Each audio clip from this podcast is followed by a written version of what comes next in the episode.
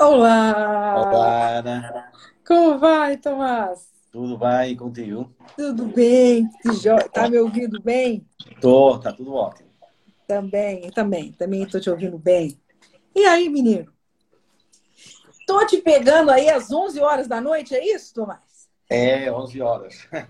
Já é um pouco, é um pouco mais tarde aqui, mas está tudo tranquilo, estamos já jantei, já tomei um bom vinho, então ah. já estou preparado para essa conversa. Muito. Então, ó, e eu tô na água. Também é Isso... importante. Oh, é importante. É, como, a gente, como eu te contei, né?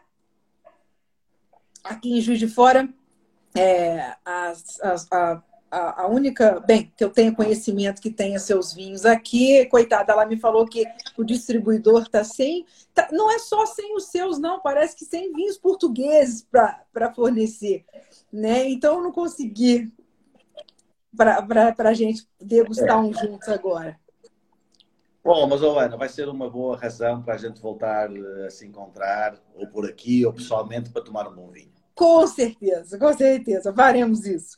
É, como estão aí? Primeiro, primeiro, né? Como é que estão as notícias aí da, da, da dessa situação em Portugal? Como é que vocês estão aí na quarentena, na situação do, do, do... Bom, a situação é um pouco aquela que eu acho que, que, tem sido divulgada também a nível internacional, não é? Todo mundo aponta Portugal como, pelo menos como um bom exemplo é, de um país que que eu acho que uh, talvez duas coisas importantes a referir. A primeira é que acabamos por reagir cedo a esta situação e o tempo nestas coisas conta muito.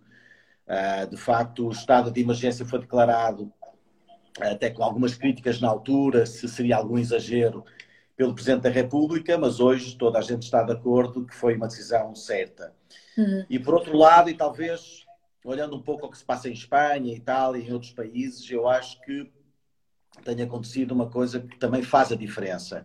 É que aqui uh, o governo, uh, e juntamente com a oposição, uh, tem estado numa perfeita sintonia, deixando de parte, neste momento, as guerras políticas e conseguindo ter uma, um, enfim, um estado de graça com uma união muito forte em volta deste desafio que todos nós vivemos.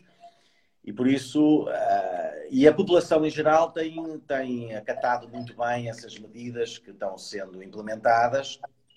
E, e agora vamos entrar numa fase que talvez seja a fase da maior expectativa, que será gradualmente tentar voltar um pouco à normalidade, sempre com algumas regras que vão ter que ser mantidas, Sim. mas que uh, mas que penso que, de uma forma geral, todo mundo está consciencializado de que vai ser um processo gradual e que vai ter que ser analisado dia a dia, porque se tivermos que voltar a restrições mais, mais severas, teremos que o fazer.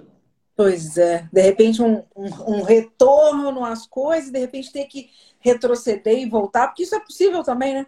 A gente não sabe como é que a coisa vai vai evoluir, né? Nessa questão de é.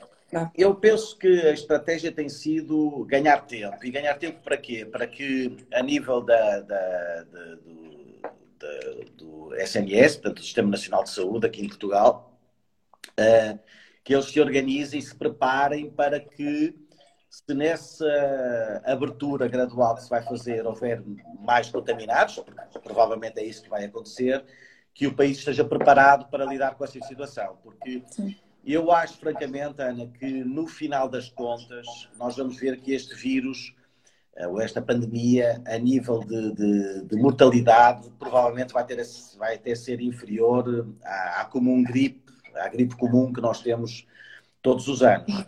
A grande diferença é que, com a capacidade de contágio muito forte, uh, o que acontece é que em alguns países que não controlaram tão bem, essa propagação aconteceu rápido demais, o que leva ao colapso do, do sistema do, de saúde. Do, do sistema de saúde. E isso é que traz realmente problemas mais complicados. Uh, agora, um, eu acho que, e, e, e, também acrescentando isto, uh, esta situação vai levar a uma enorme reflexão, barra inversão em muitas áreas, em muitas políticas uh, a nível mundial. Eu Sim. acho que vai haver uma grande mudança no mundo porque Uh, isto, mais do que um aviso, foi uma realidade e, portanto, as consequências estão à vista e vamos todos ter que refletir sobre isso para, para quando vier uma próxima, se calhar estarmos preparados. Estar mais bem preparado, exatamente. E com relação assim à, à, à Quinta do Crasto, né? O que, que vocês estão fazendo nesse momento para atingir o, o, cliente, né? o consumidor final? Qual está sendo essa estratégia do momento agora? Bom, a estratégia, bom, em primeiro lugar, a estratégia diária é estar em contato com todos os nossos colaboradores e, e manter o ânimo em alta. Essa tem sido uh, quase uma tarefa diária que nós na administração temos. Eu tenho ido com os devidos cuidados, com alguma regularidade ao Douro, uh, às duas propriedades que nós temos. Ainda ontem estive na vinha com, as, com a equipa de, de, de dos, dos, nossos trabalhadores que estavam fazendo trabalho na vinha, a despampa, que é no fundo tirar algumas, algumas ramas excedentes que aparecem na, nas videiras. Sim. E tive ali um pouco a conversa com todos, a animar um pouco. Levei inclusivamente 20 litros de, de gel desinfetante que eu consegui arranjar e cerca Sim. de 300 máscaras. Portanto, estamos a, a começar a, a, entregar algum material para que eles se sintam um pouco mais protegidos. Sim. O Benoturismo, que é uma área Sim que nós também temos, esse já está fechado há mais de um mês e meio, há dois meses. Logo no início foi a primeira decisão que tomamos, foi fechar o enoturismo. Tivemos um bom, uma boa aceitação dessa equipa do enoturismo, porque redirecionamos essa equipa para a parte de produção, de, das, das adegas e da logística, e eles aceitaram isso muito bem. E com esse aumento da equipa, dividimos as equipas em dois. Portanto, nós temos uma ah. equipa que está 15 dias em casa e há uma equipa que está 15 dias a trabalhar e depois eles. Uh, uh, eles, eles, trocam, sim. Ah. Exatamente, porque para quê? Para se nessa equipa que está a trabalhar houver algum infectado, nós somos obrigados a entrar em quarentena e imediatamente entra a equipa de reserva para salvaguardar a continuidade dos trabalhos. Mas, em resumo, Ana, aqui o grande esforço e o grande objetivo que nós temos, pelo menos para este ano e para, para esta situação que estamos a viver, é manter todos os postos de trabalho, manter os salários todos em dia, porque sabemos que as pessoas, a empresa está a passar algumas dificuldades, o crasto, mas cada um de si, da sua vida pessoal também, também tem as suas dificuldades e, portanto, temos no fundo que ser todos solidários e ajudar-nos todos uns aos outros nesta, nesta altura. Exatamente, isso é muito bacana, isso é interessante. Inclusive, você dá aí algumas ideias interessantes para quem de repente ainda não pensou como fazer né, com, com os, os, trabalhadores e equipes e tal. Essa troca de equipes aí, né, de times, é muito boa, é uma boa estratégia, né? E não manda ninguém é, embora, nós... né, Tomás? Exatamente. Há, há, muitas empresas que estão a fazer, a ajudar, a tentar ajudar. Nós, enfim, não, não penso que talvez, não sei se fosse muito boa ideia enviar eh, algumas doações de vinhos para os hospitais, etc. Eu acho que isso não funciona muito bem nessa altura.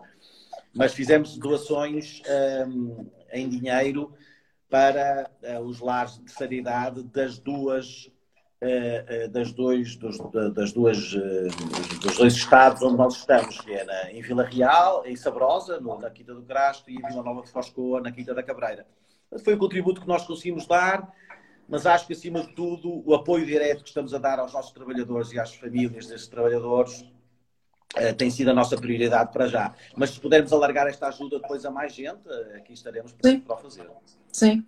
Eu acho que seu enólogo está aqui nos assistindo. Ele não entrou aí? Manuel Lobo? É, o Manel Lobo. Manel Lobo é, ele, é, seu, é, seu, sido, é o, é, o, é o, nosso enólogo, é um excelente enólogo, tem feito um ótimo trabalho e tem, tem também sido um excelente contributo nesta fase, porque uh, este momento tem que ser gerido pelos, pelos, enfim, pelos responsáveis de equipe, não é? E na parte de enologia, o Manel tem sabido transmitir esta e, manter o entusiasmo da, da equipe para que, uh, enfim, para que enfrentemos esta situação que é um pouco complicada, mas que ao mesmo tempo continuemos a fazer o nosso trabalho e a, e a enfim, e, a, e continuar a, a, produzir bons vinhos, que é isso que foi, por isso que, foi por isso que Deus nos pôs na terra. Exato! E aí vamos falar um pouco dessa, dessa história toda com o vinho. É uma, uma quinta, uma, uma, uma tradição de família, né, Tomás? Que vem antes do seu pai, né? Vem do seu avô,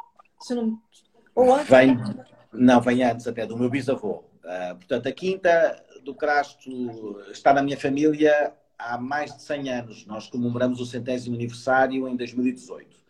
Uh, o meu bisavô Constantino de Almeida uh, tinha uma casa de vinhos, de exportadora de vinhos do Porto, muito conhecida, muito famosa, que era a Casa Constantino.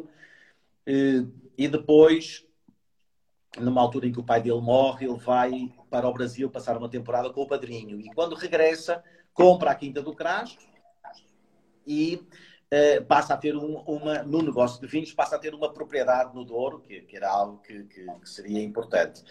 Uh, e felizmente, uh, entretanto, a Casa Constantino depois foi mais tarde vendida, mas felizmente a Quinta do Crasto permaneceu na família até aos dias de hoje. Eu faço parte da quarta geração. Uh, e, enfim, este é um pouco o nosso percurso. Embora a primeira referência escrita à Quinta do Crasto uh, vem desde 1615. 1615, a data da fundação, que seria, né? Exatamente. É, a primeira, é, é, é, o, é, o, documento mais antigo que nós encontramos até hoje, onde está referenciada a, a existência da Quinta do Crasto. Provavelmente até eh, poderá até ser anterior a isso. Já, sim. Bom, nós temos, nós temos, nós lançamos um livro para comemorar o centenário e, e para esse, para um contributo para esse livro contratamos um arqueólogo. Durante um período grande em que fez um trabalho de investigação e foram encontradas moedas romanas, e inclusivamente encontramos um pequeno lagar romano onde, onde foi feito vinho, portanto já era produzido dos, vinho rom dos romanos nesse né? local desde o tempo dos romanos. Não é? Inclusive o nome, né? O crastum, vindo do crastum, né? Do latim, Exato. né? Que, é, que, é, que é bem significativo. É, é, porque a, a, forma do terreno da Quinta do Crasto é, é, é, é, em forma de um castro, e um castro, que vem do latim castro, significa justamente forte romano, e portanto os romanos aproveitaram essa, essa morfologia do terreno para, para habitarem aí, eh, eh, e, e, e, porque aquilo era, acabava por ser uma. Tipo um forte natural, natural, né? né? Um forte natural, exato. Exatamente. Já, já, vi, já, vi que você, já vi que você estudou bem a lição. podia vir aqui sem dar, né? Uma estudada antes, para passar uma vergonha. É. Eu sei que você, cara... você mandou, você falou para mim, falou assim, não, dá aí umas dicas. Eu falei, não, vai ler o livro que você aprende tudo direitinho. ah, vai ler o livro, procura no Google. Portanto, vai no Google, exatamente. Mas, Tomás, o seu pai, ele, ele, ele, ele, ele já passou o bastão para você e seus irmãos, o Miguel e a Rita, ou ele é o, o cabeça da, da, da, não, equipe é, toda? Essa pergunta é interessante, Ana, porque, não, na verdade, hoje, eh, eu e os meus irmãos e, e, e, e o Justino Soares, que é um, que é um que, que, não é da família, mas que faz parte do, do, do, Conselho de Administração, portanto, somos quatro administradores na empresa cada um lidando um pouquinho com, com, a, com, a, com as suas áreas, mas o presidente do Conselho de Administração continua a ser o meu pai. Meu pai fez no mês este mês uh, 82 anos. Ah, felizmente, felizmente está, está de ótima saúde, é um grande apaixonado pelo, pelo Brasil, não é? Ele, eu penso que ele passará seguramente sempre no mínimo dois meses por ano no Brasil. Olha! Uh, eh, porque nós vivemos lá de 75 a 81, a seguir à Revolução do, 25 de Abril, e foi, um, foi um, algo que nos marcou muito e que faz com que, fez com que todos nós tivéssemos uma grande ligação e uma grande paixão pelo Brasil. Mas, eh, ainda respondendo à tua pergunta, é muito interessante porque o meu pai não está todos os dias na empresa, ou seja, ele está todos os dias conectado com a empresa, mas não fisicamente nos escritórios aqui no Porto, eh, às vezes vem, às vezes vai ao Douro, mas, é, mas tem sido muito interessante porque neste hum, período em que tem sido um enorme desafio lidar com esta, enfim, com, este, mas, com, esta, com esta situação, uh, eu acho, tenho, estou agora até a pensar um pouquinho nisso, uh, e eu acho que uh, todas as grandes decisões que nós tomamos até agora foram muito com a orientação dele. E se calhar nestes momentos um pouco mais complicados, de facto, quem tem realmente uma grande experiência de vida pode dar, se calhar, um contributo bem diferente do que hum. nós que somos um pouco mais impulsivos e um pouco mais reativos, não é? Então eu acho que tem sido, sempre foi, mas agora se calhar ainda mais, muito útil o contributo que o meu pai dá diariamente na, na, na empresa. É a, a, voz da sabedoria, né? Da, do conhecimento em todos os sentidos, né? Muito bacana. Sem dúvida, sem dúvida, sem dúvida. Eu acho que eu nunca repeti tantas vezes como este ano, um pouco mais tarde, depois das coisas acontecerem, dizer, pois é, pai, você tinha razão. ele deve estar satisfeitíssimo. Eu não sei se ele está a ouvir, porque ele ele com esta tecnologia ainda não se tem, tem, tem vindo a melhorar muito nestes últimos dois meses. Atenção, já, já, já está mais ativo nesta parte digital, não é? Digital, é. Eles, eles estão sendo obrigados né, a ficar conectados é, e tal. Sem né? dúvida, sem dúvida. É, muito legal. Então, e sua mãe? Ela, ela se envolve também, ela também trabalha. Claro, ela, ela, ela também, eh, ela também trava, trabalha neste, neste aspecto. Ela, ela, no fundo, é, é responsável uh, uh, por uh, garantir que tudo nas casas, nos, nos, nos, nos, quartos que nós temos lá disponíveis para os clientes, na, na, nos jardins, em toda a envolvência, na, na, na equipa que gera, que faz a parte de de cozinha, enfim, todos esses pormenores que juntos são muitos e ela cuida, cuida muito bem disso e, portanto, tem um papel muito ativo nesse, nesse aspecto também e tem, tem sido ótimo. Muito, dela. muito bacana. Na questão da, da, da, Eu queria falar depois, mas vamos falar, das, dos, vamos falar dos seus vinhos, né? Depois eu Vai. queria que você falasse do Honore, né? Do Honore Labore, essas duas edições comemorativas. Mas para falar delas, a gente tem que falar do, do, do seu portfólio. É, né, do, do, primeiro, falar um pouquinho assim do, do, do seu terroir aí, né? O, qual que é a grande riqueza, né? Por que, que a gente aqui no Brasil gosta tanto dos vinhos de Portugal, especialmente os do Douro? O que, que tem de tão especial no Douro aí para gente, Tomás? Não, bom, essa é uma boa pergunta. Uh, o, eu acho que, em, primeiro lugar, a, a, a, performance, se quisermos assim chamar, que os vinhos portugueses têm feito no Brasil devem-se hum, a alguns fatores. Quer dizer, um deles, e eu acho que é, que é sempre, talvez venha em, primeiro, em primeira linha, é a, a relação cultural que existe entre Portugal e o Brasil. Quer dizer, acho que isso é, é, é, é, claramente o, Portugal está para o Brasil dos vinhos, como estará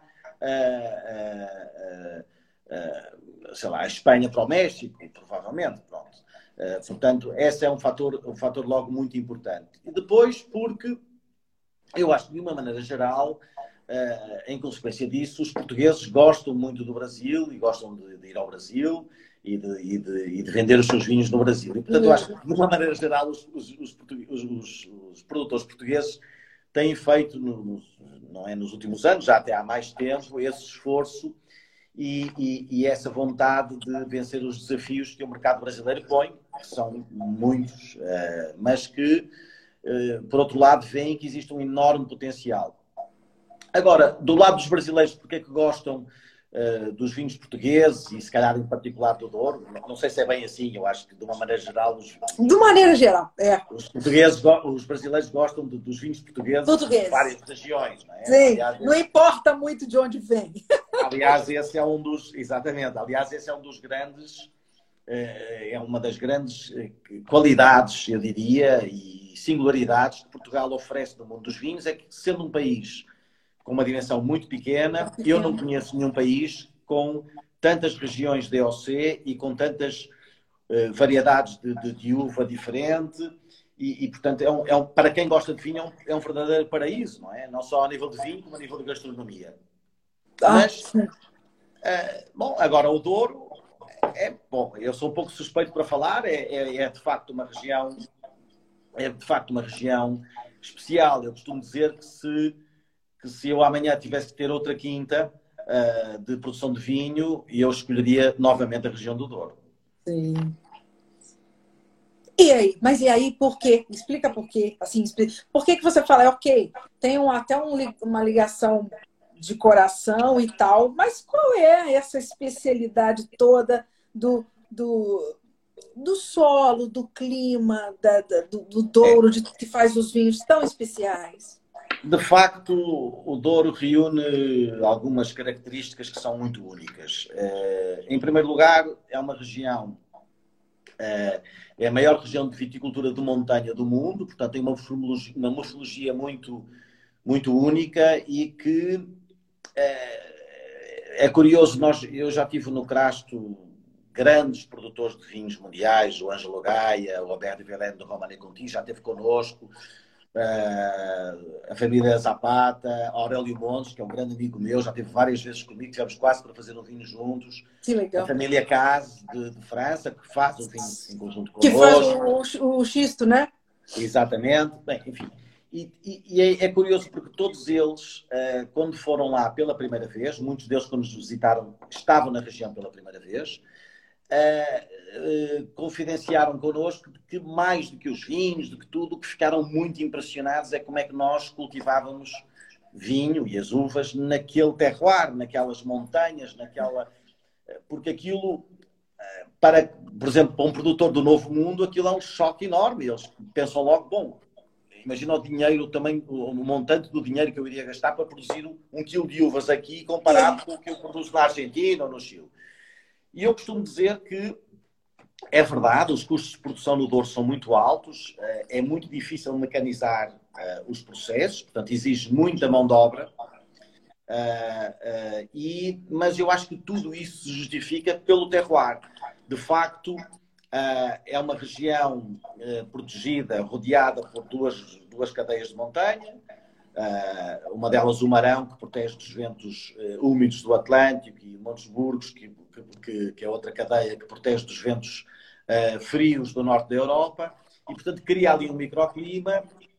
E depois, enfim, a característica do solo, a, a, a incidência solar, o próprio Rio Douro uh, também tem a sua influência e, e, faz com que o Douro seja realmente uma região muito, muito única. Uh, e em cima disso, uh, o facto de nós podermos encontrar e, e trabalhar com, com quase 300 uvas diferentes que se podem encontrar ali dentro. E, portanto, isto, isto traz uma, um leque de opções e, de, e, e um, um, enfim, muita potencialidade para fazer vinhos de facto únicos, eu diria. Sim. Sim, sim. E você fala né, nessa, nessa variedade né, de, de, de castas que vocês têm.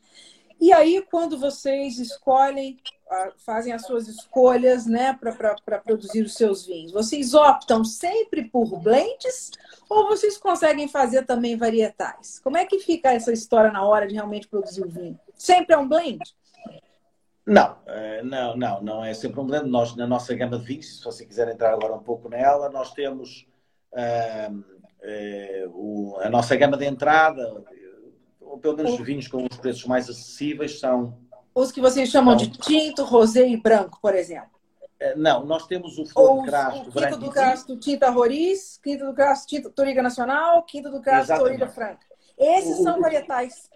Esses são varietais. O, a gama flor de crasto, flor de crasto branco e tinto, depois temos o crasto douro eh, branco, tinto e rosé, depois temos o, a família do crasto superior com o crasto superior eh, tinto, branco e o cirá, sim. esse sim é um monovarietal.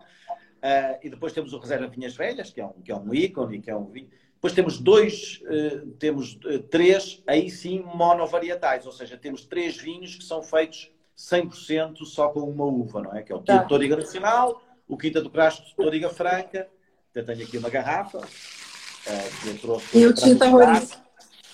E o Tinta Roriz.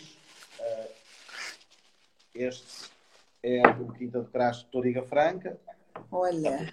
Exatamente. Que é um bom vinho. Uh, e o Tita Roriz. E depois temos os dois vinhos os que não são monovarietais, mas que são monovinhas, ou seja, eh, são do, dois vinhos que vêm de duas parcelas individuais de vinha, que é a vinha Maria Teresa e a vinha da Ponte, mas não é uma monovinha, porque nessas vinhas temos mais de 20 ou 30 variedades de uvas misturadas, não é? Sim. E esses dois são o Vinha da Ponte e o Vinha Maria Tereza. Vinha eles não saem, eles, eles não são produzidos todo ano, né, Tomás? Eles são só em anos especiais. Não, na verdade, é, eles, eles na verdade são produzidos todos os anos. Ah. Uh, e são enviados para a barrica, produzimos os vinhos todos os anos, depois enviamos os vinhos para, para as barricas, fazer os estágios. Só que depois, no final, então é que se toma uma decisão final se nós engarrafamos esses vinhos e o colocamos no mercado. Ah, uh, ou seja, essa decisão não é feita antes de apanhar as uvas, não. Nós apanhamos as uvas sempre do Vinha da Ponte e do Maria Teresa, vinificamos esses vinhos separadamente, depois colocamos em estágio nas barricas e depois no final uh, do estágio vamos acompanhando e no final tomamos uma decisão, que é sempre uma decisão muito rigorosa e muito exigente, se esses vinhos atingirem um, um, enfim, uma, uma, qualidade excepcional, para nós tem que ser uma qualidade excepcional, se tiverem essa, esse potencial, nós engarrafamos e lançamos esses vinhos no mercado.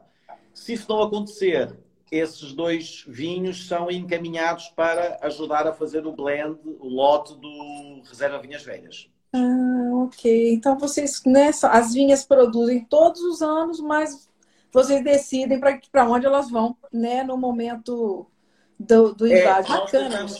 É, uma coisa importante, Ana, é quando você. Eu acho que é um dos, uma das coisas importantes no vinho, é quando você uh, uh, uh, engarrafa ou produz, perdão, começa a vinificar os vinhos, é procurar ter, procurar dividir ao máximo, não ter que, não ser obrigado a fazer blends nas fermentações. Quanto mais você puder separar, melhor, mais opções você vai ter para fazer os blends no final, não é?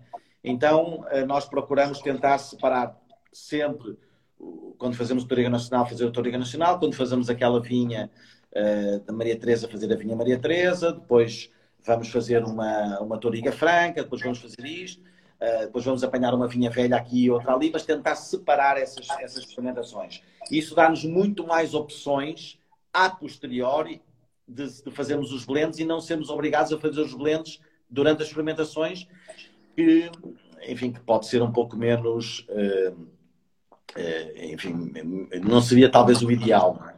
Sim. Vocês, for, vocês sentiram que foi uma demanda do mercado essa questão de fazer varietais? Isso é razoavelmente recente, porque essa moda do varietal. É, houve, a gente pode falar isso? Uma moda de varietal? Não, é, enfim, a moda de varietal eu não considero uma moda, eu considero uma realidade há muitos anos, não é? Quando uhum. você vai olhar para os vinhos de Espanha, na sua grande maioria, eh, são, na sua grande maioria, não, mas há uma grande quantidade que são só tempranilhos. Você uh, uh, tem pelo mundo fora, que é da, das castas que não é mais plantada no mundo, Syrah. Você vai à França e encontra muito Cabernet. Portanto, isso já existe há muito tempo. Eu acho que para nós, agora falando um pouco mais do crasto, não no Douro em geral, mas para nós seria um pouco, não seria talvez a melhor estratégia ter criado uma gama de vinhos de monovarietais. Isto porquê? Porque eh, e eu acho que a variedade de uvas é tão grande no Douro e com as vinhas velhas, com as uvas todas misturadas, eu acho que justamente eh, fazendo uns blends e fazendo esses cortes, uh, ou engarrafando vinhas velhas em que já tem naturalmente um blend de 25 ou 30 uvas, é que faz com que Portugal, ou que o Douro, ou que a Quinta do Crasto apresente no mundo dos vinhos, vinhos um pouco diferentes do que normalmente o consumidor encontra. Eh, eu encontro muitos consumidores pelo mundo que me dizem: Olha, eu adoro os teus vinhos porque eu, enfim, eh, já não quero tanto tomar todos os dias um Merlot e depois no dia seguinte um Cabernet. Depois quer dizer, quero tomar algo um pouco mais, um pouco diferente, um blend um pouco, um pouco diferente daquilo que, que habitualmente eu, eu costumo tomar. Então acho que esse é um argumento positivo. Sim, sim. Você tem muito mais. Eu, eu acho que o blend oferece, né, uma quantidade de opções, opções maior, maiores se você vai. Claro. Porque, né, estão perguntando da questão do estilo, né? Você, você, vocês procuram sempre seguir um estilo, né, de crasto, da quinta do crasto, ou vocês trazem modificações, né, essa coisa da Ah, Bom, eu diria, eu diria que uh, não, nós temos que seguir um estilo ou pelo menos uma filosofia por trás do, do, do nosso projeto e, do, e, dos nossos vinhos, porque tem que haver, eu penso que pode haver algumas variações, pode haver, e não há anos iguais e não há vinhos completamente iguais, mas tem claramente que haver um fio condutor uh, de, naquilo que nós fazemos, porque essa é a nossa opção. Ou seja, uh, nós não somos uma empresa de vinhos como existem muitas, e que, e que eu acho que é muito interessante também haver essa opção, mas nós não seguimos muito esse caminho, que tentam todos os anos surpreender o consumidor uhum. com uma coisa completamente diferente. Uhum. Eu costumava fazer isto e agora vou uh, fazer um, um, vinho completamente, completamente diferente. Agora, e no ano seguinte, afinal, já não, agora já ouvi, agora vou para ali. Bom, nós, uh, na verdade, se calhar seguimos um estilo um pouco mais clássico, que é nós temos uma gama que tem que ser uma gama de produtos abrangente, consistente, eh, que tem que ser muito equilibrada. E quando eu digo muito equilibrada, é que quando você compra um flor de crasto, por exemplo, no Brasil, por 70 reais, e você no dia seguinte vai comprar um, um crasto superior por 180, esse vinho tem que ser claramente melhor que o flor de crasto, porque Sim. é mais caro. Isto é Sim. é importante garantir essa, esse equilíbrio na gama. Agora, e a nossa ideia não é eventualmente aumentar muito mais a nossa gama de vinhos, uh, porque senão depois fica um pouco difícil em termos logísticos e em termos de comunicação estar a falar uh, de 50 vinhos em vez de falar de 10 ou 15. Agora, onde nós podemos surpreender é tentando, não há nenhum ano igual ao outro, e é tentar uh, apresentar nesse ano o Reserva Vinhas Velhas na sua melhor forma possível, o Todiga Nacional na sua melhor forma possível, o do Todiga Franca, o Crash Superior e por aí fora. E a verdade é que existem muitos consumidores que dizem eu adoro os seus vinhos, mas aquela safra de 2011 foi uhum. uma coisa inesquecível. Uh, e depois eu digo muitas vezes para ele, pois é, mas você só não fala da safra de 2015, que também foi fantástica, porque ela não tem ainda tanto tempo como a 2011. Aí depois encontro mais tarde, não, você tinha razão, a 2015 também é muito bom. É, é. Eu acho que isto é que, é, que é, faz parte do, da magia do vinho, não é? Porque o vinho é isso mesmo, é, é, é um produto que, que eu acho que não há uma garrafa de vinho igual à outra, não é? Exatamente, é, é, é, um barato isso. É, vocês têm também, é, você contou que a, a, a cultura do, do, vinho do Porto, né? Vem desde lá do seu bisavô, né? E é uma das linhas de produção fortes de vocês, né? O vinho do Porto. Sim, o vinho do Porto é, é, está na base da nossa história, da nossa existência. E, portanto, embora hoje nós, em termos de volume, produzimos muito mais garrafas de vinhos eh, tranquilos do que de vinho do Porto, mas o vinho do Porto é, é, é um setor para nós eh, fundamental e estratégico. Uh, nós temos uma, uma, temos vindo a produzir vinhos do Porto desde sempre, desde o tempo do meu bisavô, inclusivamente aí sim é que nós estamos agora a trabalhar para alargar um pouco mais a nossa, a nossa oferta no vinho do Porto, mas no estilo, no estilo Tawny. Uh, lançamos já uh, há, há, dois ou três anos um colheita, uh, um colheita de 97, foi o primeiro Sim. ano, e agora vamos, estamos a trabalhar em vinhos para lançar um 10, 20, 30 e 40 anos. E o vinho do Porto merece isso, e eu acho que é. Que é ou, nós é que devemos isso ao vinho do Porto, se calhar também, não é? Então, esse respeito e essa, e essa enfim, e, e e essa admiração que nós temos por, por esse produto é, é algo que, que, está completamente intrínseco aqui dentro da empresa e que vai continuar sempre para o futuro. Interessante. E você, vocês no Douro estão enfrentando alguma dificuldade com relação a clima? Existe esse tipo de desafio no Douro também? Uma variação climática e tal, por aí? Vocês estão sentindo isso também? Bom, eu, eu, eu se calhar faria a pergunta de me indiquem um lugar do mundo onde isso não está a acontecer.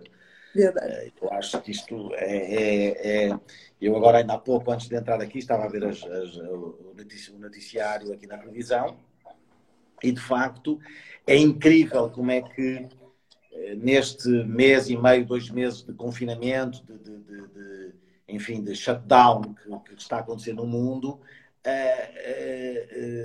a, a, natureza já deu um sinal de agradecimento, quer dizer, já há eh, claramente eh, melhorias drásticas em, em, muitos, em, muitos, em muitos lugares do mundo, com apenas esta paragem de dois meses. Portanto, isto é claramente um sinal, acho eu, espero que isso mereça uma grande reflexão sobre todos os, os, os, eh, os, os países do mundo, de que, de facto, o, o momento que nós estávamos a viver antes desta pandemia é um caminho errado. E, portanto, tem que ser feita alguma coisa para inverter esta, essa, essa, essa, essa situação que, que estávamos a viver antes. Agora, no Douro, sim, nós sentimos, nos últimos anos, tem havido claramente alterações climáticas. Eu costumo dizer, não, não necessariamente que, por exemplo, chova menos do que chovia em, em média num ano, ou que, enfim, o, o que acontece é que muitas vezes quando chove, ou que faz mais calor do que fazia em média. Não, não é necessariamente isso. O que acontece mais até é que chove quando não era suposto chover, faz calor quando não era suposto haver calor, era suposto haver inverno e muitas vezes estamos a atingir 25, 30 graus no inverno, isto não existia antigamente, e depois chegamos ao verão e temos uh, uh, temperaturas muito baixas, quer dizer, então este desequilíbrio que se acabou por criar uh, enfim, numa fábrica de sapatos provavelmente não terá muita influência, mas naqueles como nós que lidamos com a, com a, com a natureza e com a, e com a agricultura, cria desafios muito grandes e põe-nos aqui permanentemente em alerta para nos adaptarmos a essas situações, a essa situação diferente não é, que hoje vivemos. Sim, aí essas adaptações são. E aí vocês investem. Eh, eu, eu, eu li também que inclusive moderno, né? recentemente vocês investiram muito em modernização, em, em renovação, inclusive de não só estrutural, né? Como também até mesmo nos vinhedos, nas vinhas, vocês fazem isso sempre, tá, esses investimentos, essas modernizações, como é que isso vocês fazem? Não, fazemos. Nós, eh, quer dizer, para, nós, nós neste momento vivemos um desafio grande que é Uh, existe uma, uma, uma, tem havido um problema recorrente nos últimos anos que é a falta de mão de obra. Não, não existe, infelizmente, muita disponibilidade de pessoas para trabalhar nesta área. E eu penso que isso vai ter que ser resolvido gradualmente com a capacidade que a região vai ter em gerar valor, em vender os seus vinhos mais caros, em, em, em ter mais, mais valor agregado nas, nos seus produtos e depois poder pagar melhor também às pessoas que trabalham uh, no campo, como nós costumamos dizer. Uh, mas, eh, enfim, as adaptações passam por adaptações com, com, vista a, a, ao equilíbrio de, deste desafio climático que se coloca, não é? Por exemplo, quando nós plantamos uma vinha nova, já procuramos que a, que a, que a parte radicular de, dessas, dessas plantas seja mais resistente ao calor, à secura. Uh, já apostamos mais em caixas que têm mais resistência a estas, estas alterações climáticas. E, por outro lado, vamos tentando uh, evoluir também na própria mecanização ou na própria maneira como nós lidamos com, a, com as vinhas, não é? Portanto, isto acaba sempre por ser um processo um pouco evolutivo uh, e, e, adaptativo a cada, a cada momento que nós vamos vivendo. Sim. Agora conta um pouquinho dos dois vinhos, os dois, dois, os dois honore, né?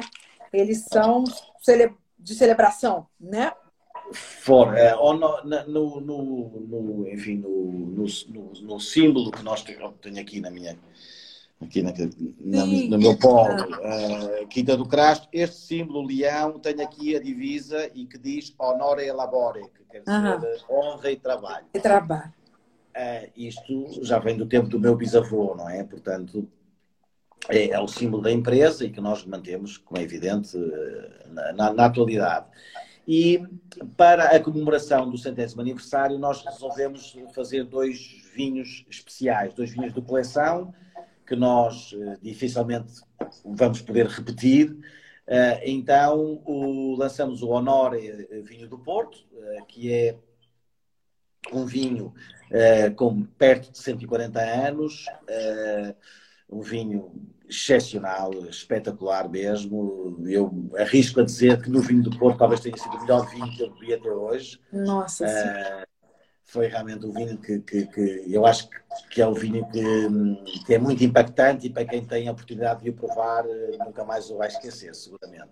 Hum. E para isso desenvolvemos uma embalagem ultra premium. Uh, desafiamos a Vista Alegre, que é, que é uma empresa de referência aqui em Portugal, para fazer a garrafa exclusiva para, para este projeto. É, até o formato dela é diferente, né? Exatamente, é. e com aquelas riscas que simbolizam os, os, os, os patamares da, do Douro. Depois, eh, uma caixa 100% eh, em Nogueira, eh, feita toda à mão e com muitos pormenores. E depois a envolver essa caixa e a própria garrafa tem uh, a prata, uh, também do fornecedor português de, de, de, grande referência, que é a Topázio. Uh, e, bom, e depois lá dentro, que é o mais importante, é o, é o vinho. É? É o vinho. E paralelamente a isso, fizemos o Honore Tinto, que foi um projeto também muito interessante, porque fizemos numa única garrafa, portanto, numa garrafa magno, uma garrafa de litro e meio, juntamos pela primeira vez num blend, As duas as duas, os dois ícones de, de, da Quinta do Crasto, que é a Vinha Maria Teresa e a Vinha da Ponte. Uh, na sua proporção, porque a Vinha Maria Teresa é um pouco maior que a Vinha da Ponte, portanto esse vinho tem um pouco mais de Maria Teresa do que a Vinha da Ponte. Que... Temos exatamente um blend em proporção ao tamanho do, dos vinhedos. Dos, dos vinhedos. E, e, ficou de facto um vinho, um vinho fantástico, resultou muito bem esse, esse, essa, essa junção desses dois vinhos. Uh, e, e, e, pronto, e, fizemos o Honor Tinto. Uh, os vinhos uh, estão praticamente vendidos, ou pelo menos pré-reservados, não é? Nós já vendemos e exportamos vários, quer o Honor Porto, quer o Honor Tinto, e, e, enfim, são vinhos, claro que são vinhos que, que também pela, pela sua própria cuidado na embalagem e pela sua raridade, são vinhos que, que, que têm preços um pouco mais mais fora do normal. Mas também... É mais colecionador, né? É uma coisa eu mais. Acho sim, eu acho sim. Eu, enfim, eu, eu, por exemplo, eu não sou um colecionador de, de, de vinhos. Eu, quando me oferecem, e oferecem-me, felizmente, muitas garrafas de vinho que eu vou trocando com, eh, com outros produtores, etc. Eu chego a casa com essas garrafas e, e passado uma semana elas elas não Já existem mais. Bebidas, não existem mais. Aliás, eu estou com a minha, eu estou com a minha garrafeira no estoque a zero neste momento. Né? A adega está a zero. Uh... Ainda bem que você tem vinho próximo aí, né? É, o problema é que eu, eu, que eu, eu, eu até gosto de variar um pouquinho, não é? Eu já conheço muito bem os meus vinhos, já bebi muito próprios... meus vinhos. É, é, eu ia te perguntar isso. Na sua, na sua adega, você só tem os seus, você tem de tudo, né? Você, não, você não, tem... antes, não, não, antes pelo contrário. Eu, na minha adega, Olha, eu por acaso foi interessante, eu, eu posso dizer alguns vinhos que eu bebi no último mês da minha adega. É. Bebi, bebi um Ramírez da Ganusa, que é um grande vinho que eu adoro de Espanha, do Fernando, que é um, um amigo também. Amigo. Uh, bebi um, um Circium, que é o topo do Bodegas Roda, também de Espanha. Bebi umas seis garrafas de uns Rieslings absolutamente fantásticos, que me tinham dado que me tinham dado, oferecido já há muito tempo, portanto, Rieslings do, do ano 2012, 2013, 2011, estavam num momento excepcional. Uh, bebi alguns vinhos portugueses de outras regiões, de outros amigos Sim. que me foram dando, enfim. Fui procurando até beber mais outros vinhos do que propriamente os meus, não é? Os seus. Uh, mas, uh, porque os meus eu já vou bebendo obrigatoriamente quase, quase todos os dias no, é, é, trabalho, né? Os seus, é trabalho. Seu trabalho. É, é Exatamente. Conta um pouquinho desse projeto, o Xisto, que eu acho bem interessante também.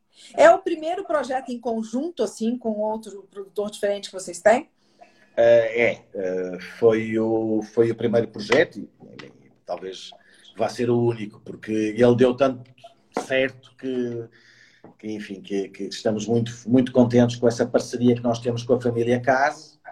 Isso surgiu há, há mais de 15 anos atrás, porque o Jean-Michel Case, que é o dono de, de, de, enfim, do Chateau Lanchebage e, do, e, de outros, e de outros uh, projetos que eles têm em França e que são uma grande referência no mundo dos vinhos franceses.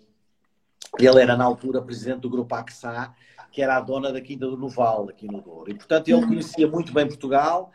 Ele sempre teve, desde muito tempo, uma casa no Estoril, uh, perto de Lisboa, e ele é casado com a Teresa Caso, que é portuguesa. Portanto, a sua ligação a Portugal já existia, digamos assim.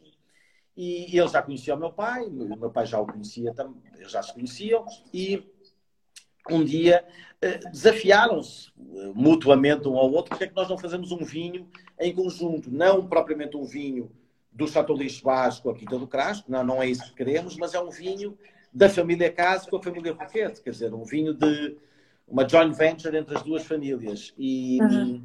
e pronto, e surgiu este projeto, Uh, primeiro com o vinho com uh, depois mais tarde em 2000, na, na safra de 2003, foi a primeira safra, e depois em 2006 lançamos o Roquete Cases, que é um vinho um pouco mais acessível, e continuamos a fazer o xisto também. Uh, e, e, tem sido de facto uma experiência fantástica, porque esta oportunidade que nós tivemos, eu penso que eles também dizem o mesmo, mas eu falo por mim, de eh, de, de, partilhar mais profundamente, não só eh, fazer um vinho em conjunto, mas de partilhar ideias, de, de, de, eh, de enfim, de, know né? falarmos sobre o mundo do vinho em conjunto. Uh, com, uma, com uma família que faz vinho há mais de 200 anos, uh, de facto tem sido uma experiência incrível. E, e, e, felizmente também o próprio projeto vai muito bem. Nós hoje Uh, produzimos tudo aquilo que vendemos em cerca de, não sei, 30 ou 40 mercados internacionais uh, e tem sido, de facto, um projeto que está de pedra e cal e que, e que espero que tenha muitos anos pela frente. Ah, tá. E os vinhedos são aí, to, aí no Douro também, os do Projeto Xisto? Os vinhedos são no Douro. Uh, o, entretanto, os casos desenvolveram, nós ajudamos a desenvolver uma quinta junto à Quinta da Cabreira, que é a nossa propriedade do Douro Superior, é, chama-se Quinta do Meco, que, que, estão, as, as, quintas estão praticamente juntas e as uvas para esse projeto vêm dessas duas propriedades. Portanto, é tudo uvas próprias, são uvas das nossas vinhas? Sim. A, a, a pessoa está falando que o vinho expressa com brilhantismo a fusão Douro e Bordeaux. Exatamente. São... Eu, eu, é, é, e está correto, porque eh, muitas vezes as pessoas perguntam: ah, mas isso é um vinho com uvas do. Não, é um vinho do Douro, é um vinho português do Douro, com uvas do Douro, Todiga Nacional, Todiga Franca, Tinta Roriz, só que uh, com a, a, a, a vinificação e o aporcas que, que, que as duas uh, empresas uh, trazem para esse vinho, eu tenho que confessar que o vinho, se calhar, para muitos, é capaz de apresentar um toque bordalês, não é? Então. Eu acho eu acho que isso é muito positivo. Aliás, eh, ficou muito claro para todos que uma das grandes eh, desafios nesse projeto Roquete Casa era fazer realmente um vinho que fosse bastante diferente daquilo que fazemos na Quinta do Crasto. Nós queríamos fazer uma coisa que e, e, de facto são vinhos que fazem uma vinificação um pouco diferente, um estágio também um pouco diferente em barrica, enfim, existem algumas, algumas técnicas um pouco diferentes que usamos nesses vinhos e que faz com que o vinho tenha de facto um estilo diferente. São vinhos muito acessíveis na prova, muito redondos, muito equilibrados, com muito boa fruta, com muito boa dimensão. É um vinho que eu, eu particularmente sou um apaixonado eh, por esses vinhos. Yeah.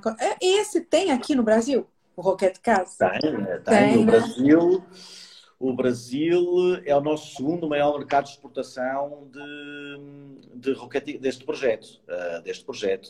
Uh, é evidente, Ana, que é um vinho que ah, aí, o Brasil vai custar uh, talvez, não sei, uns 300 e, e, e muitos reais, não, não, não, sei exatamente o preço. Ah uh, ou, ou 300 reais, ou 290, não, talvez 200, o, o, o Caso, talvez 200 e poucos reais, 300 reais. Não tenho agora bem presente. Ah. Agora o câmbio, o câmbio, infelizmente, muda todos os dias, não é? Sim. E para pior. Uh, mas, uh, mas uh, é um vinho que tem uma aceitação excelente né, no, no, no, Brasil. eh, com certeza que se a carga tributária não fosse tão pesada, nós de certeza que venderíamos mais, o que daríamos mais oportunidade aos brasileiros para provarem esse vinho, não é? Mas eh, aí eh, a culpa já não é nossa. É, com certeza. Aí já, já, já são outras coisas envolvidas. Andara perguntando para você aqui se o Honor, se os dois Honore ainda têm, se ainda estão disponíveis para quem ainda quiser adquirir algum. Então, nós temos uma, uma, uma regra que é, que é, que, é, importante e que temos vindo a, enfim, a conseguir cumprir, é que nós procuramos ter todos os nossos vinhos disponíveis na nossa loja, na Quinta do Crasto. Uh, e, portanto, e mesmo quando este estoque destes projetos Honore terminar, vamos sempre fazer uma reserva extra para que eles continuem a estar disponíveis na loja, porque para nós é bastante importante eh, garantir e no passado não foi sempre assim, mas hoje é algo que nós temos vindo a corrigir, garantir que quando alguém faz um esforço, faz uma viagem, pega um carro naquelas curvas e tal, para ir visitar a Quinta do Crasto, no final possa comprar qualquer um dos nossos vinhos. Qualquer um dos vinhos, sim. Isso é muito, isso é muito importante. E nós temos feito esse, esse esforço de ter todos os nossos vinhos disponíveis e o Honore Tinto e o Honore Porto estão disponíveis na, na, na nossa ah, loja. Então é uma boa desculpa para visitar vocês, quando a gente puder viajar, né? Olha, trouxeram agora aqui um copo de vinho, vou aproveitar. Ah, então, saúde! Faça, faça por proveito, isso mesmo. Saúde a todos saúde, Saúde a todos. É, saúde a todos.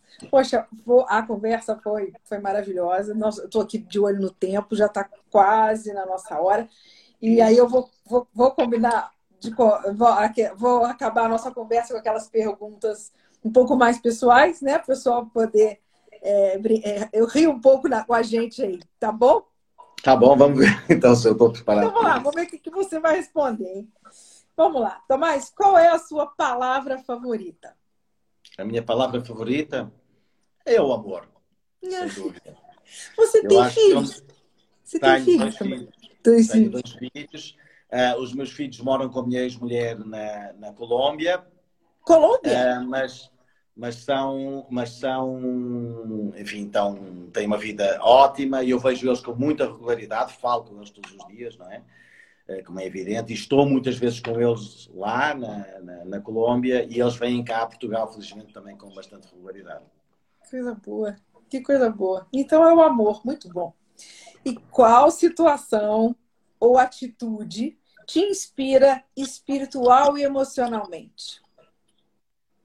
Qual atitude é que me inspira? Olha, eu acho que é a gratidão. Eu quando vejo, se calhar até um pouco envolvido pelo momento atual, mas quando eu vejo esta capacidade que as pessoas têm de, de ajudar os outros e de, e de enfim e de, e de, e de união e de, de, gratidão eu acho que eu escolheria essa essa essa palavra sem dúvida que bom legal muito bom.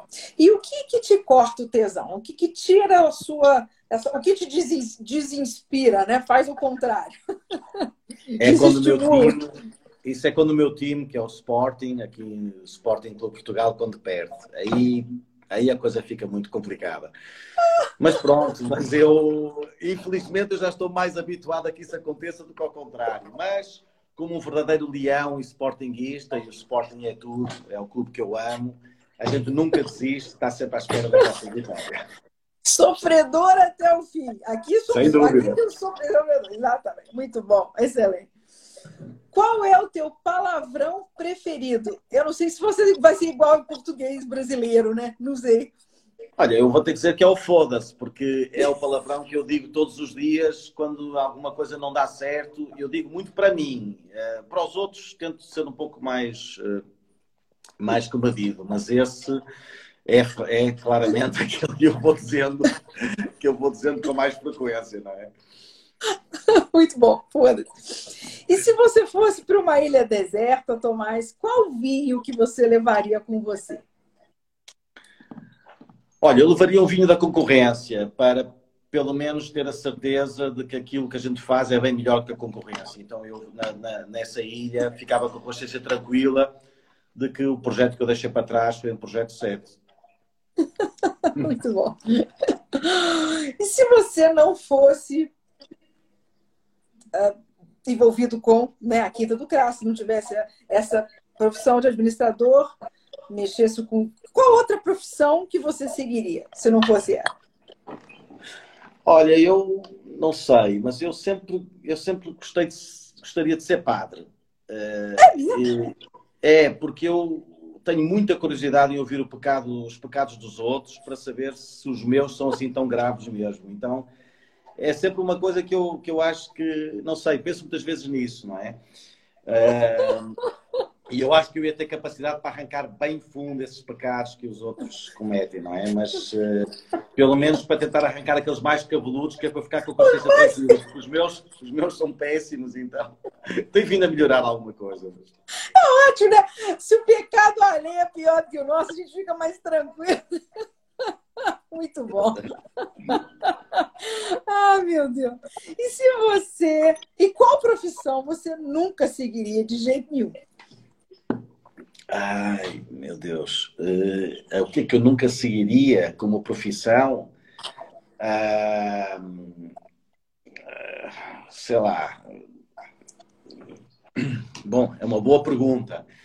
Uh, por exemplo, nunca seria comissário de bordo em aviões. Né? Eu detesto andar de avião, então essa não seguiria de certeza absoluta. Uh, tenho, tenho, claustrofobia, então fica aqui um pouco difícil, nem por cima tenho que voar muito. Muito, é, você muito. tem que voar muito, né? Deve muito, ser muito, muito. inconveniente para você. Outro dia recebi, recebi uma. Eu sou passageiro Gold na TAP e recebia. Você sabe o que é, é a TAP, que é a nossa companhia aérea que diz. Sim, quer, sim. Dizer, quer dizer take another plane em inglês. é, é, é, o, é, é o significado da TAP.